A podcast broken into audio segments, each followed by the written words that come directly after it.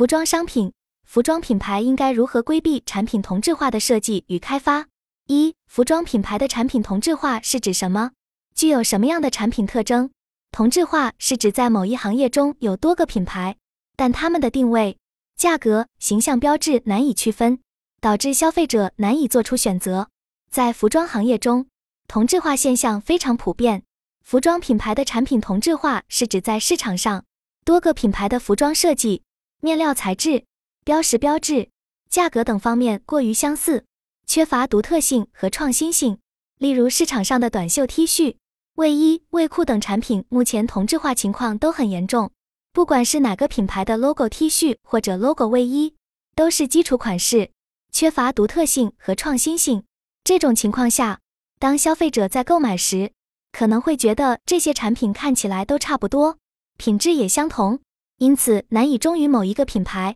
因此可能会选择价格更便宜的品牌，或者放弃购买这类产品。如果消费者已经购买了某些经典款式，例如 Polo 衫，同质化也难以避免，但可以建议通过不同的穿搭风格，让单品显得不那么普通。此外，辅料的搭配和图案图形的同质化也是同质化现象的表现之一。尽管基本款的同质化是正常的，但对于消费者来说，面料、版型、色彩等区分细节也很重要的，这会决定他们是否购买某个品牌的产品。因此，品牌需要注重独特性和创新性，以吸引消费者的眼球和提升竞争力。在同质化的市场中，品牌需要通过提高质量、价格优惠等手段来吸引消费者，同时也需要加强品牌形象的打造，以提高消费者对品牌的认知度和忠诚度。在奢侈品和一般品牌之间。消费者的忠诚度可能取决于价格，因为消费者的观念不同。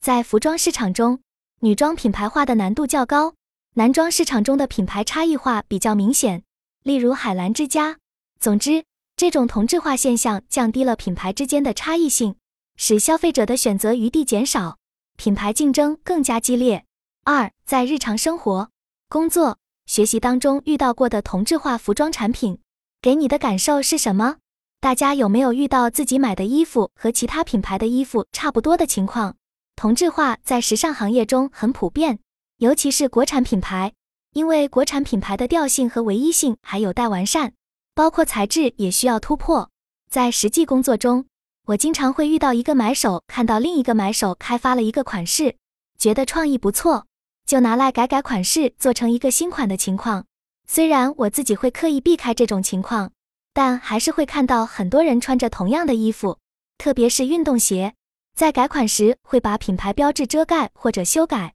这样就很难辨认品牌了。但如果设计师一味追求款式特别，也会趋于偏离主流。比如现在有些抖音上的流行元素，例如把三件衣服缝在一起做成一个新款，穿上并没有实用性。还有一种异类的同质化，例如把裤子的元素放到上衣上。或把衣服的元素放到裤子上。三、过多的同质化流入市场后，会对整个服装行业有什么影响？当某个款式成为爆款时，大部分品牌会选择跟风，希望分一杯羹，而不是分析爆款的根源。这种没有依据的跟风很危险，因为一个款式好卖，所以所有品牌都做成这个版型，这会让品牌失去独特性。同质化的行情也代表了产品调性的缺乏。虽然对于产品经理来说，生意往往大于产品本身，但是就我个人而言，我无法接受这种逻辑，因为品牌的调性非常重要。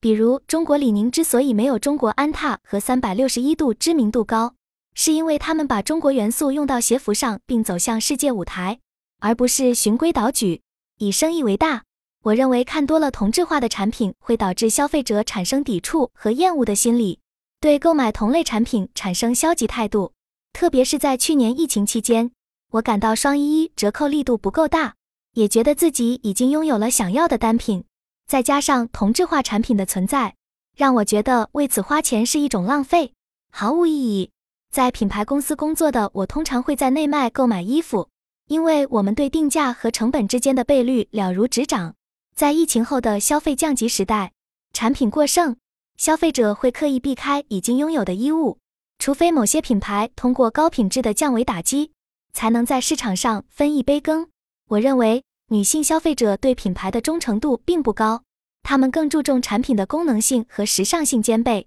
过多的同质化产品流入市场，将对整个服装行业产生深远的影响。集团经营多个品牌，针对不同群体是一种解决同质化问题的方法，但需要有足够的实力。同质化产品流入市场后，品牌将逐渐失去竞争优势。如果品牌的产品可以被替代，消费者必然会选择价格更低的替代品。淘宝的手机搜图功能让消费者可以轻松地找到一批同质化产品。品牌必须提前规划好同质化产品的占比，否则最终不得不通过打价格战消化库存，造成资源浪费。品牌强调性价比，更多是为了卖销售服务，从而让消费者购买更多产品。例如，现在很多品牌的产品矩阵中都包含配饰袜子。但基本价格都是二十九至五十九元起步，至少十元一双的袜子在品牌店铺是找不到的。目前意识到同质化问题严重的正面影响是激发设计师设计出个人独特风格的作品，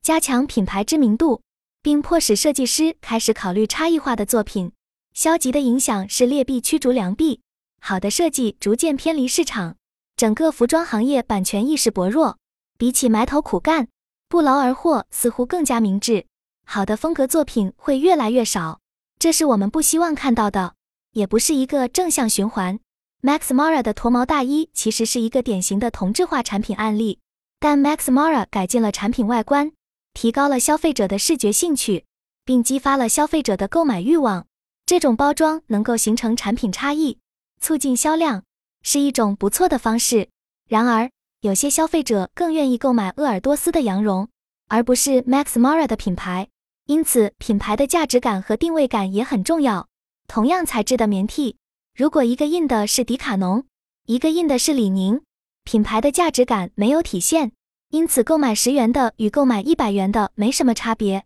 但巴黎世家的一款 Logo T，同样的面料市场款带图案，价格却天差地别，这说明上游供应链是需要被关注的。四、如何能在产品企划阶段合理规避产品同质化的问题？有哪些好的方法？我认为购买服装产品，关键在于产品本身的多维度满足消费者需求，包括价格、品质、设计和版型等方面。产品同质化对服装企业来说，其实是变相的降低成本，但是过多的同质化产品会让品牌逐渐失去竞争优势。因为这意味着消费者同样能够在市场上找到可以替代的产品，品牌要考虑消费者需求，但不能盲目跟风，需要从品牌定位出发深耕市场，针对消费者需求有针对性的做产品创意，是从根本上规避产品同质化的问题。要做到这一点，首先需要充分了解目标消费者，包括消费习惯、着装痛点、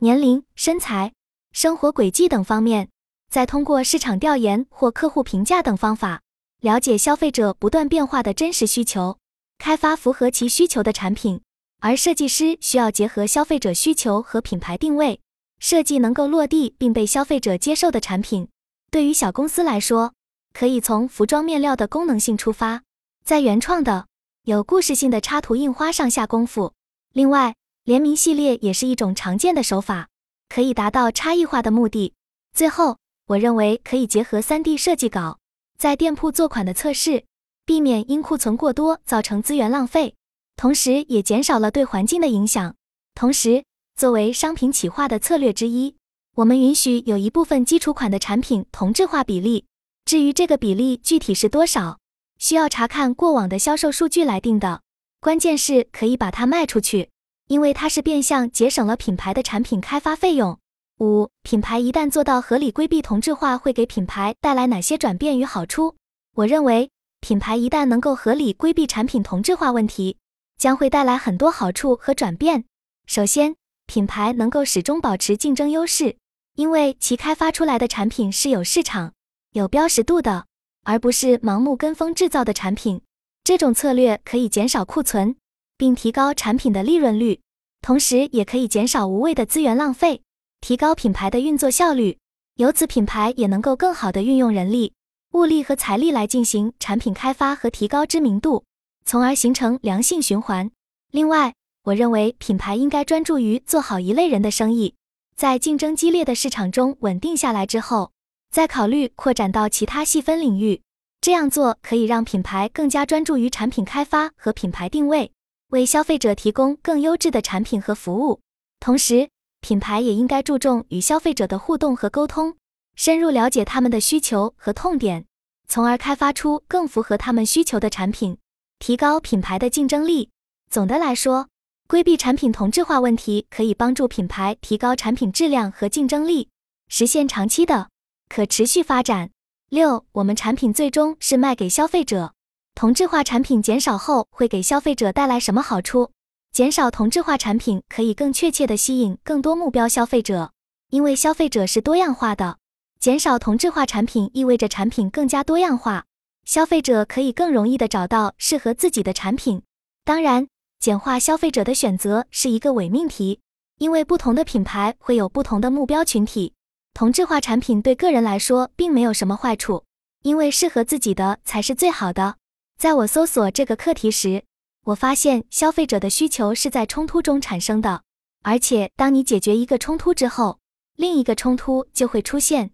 所以你需要不断的完善和升级你的产品。另一个观点是，品牌需要做减法。即不要试图做所有人的生意，而是先服务好你核心产品的目标人群，让他们来找品牌，而不是品牌去找顾客。如果减少同质化产品的同时，能将服装品牌打造成为一种语言，让消费者在购物过程中和购买后不会感到罪恶感或不安全感，那么这将是最大的好处。减少同质化产品后，消费者在选购时会更有积极性和目的性，在看到品牌差异化后。消费者会更忠于品牌，因为品牌带来的是附加价值，这让消费者更清晰地了解我们的品牌所能提供的产品是他们真正需要的。这也实现了让消费者来找品牌，而不是品牌来找消费者的目标。同时，如果消费者对品牌的产品开发感到满意，并开始建立起信任关系，那么他们会愿意及时向品牌反馈在穿着产品中遇到的问题或穿衣痛点。以便品牌能够从中总结出关键点，反映到产品开发中去。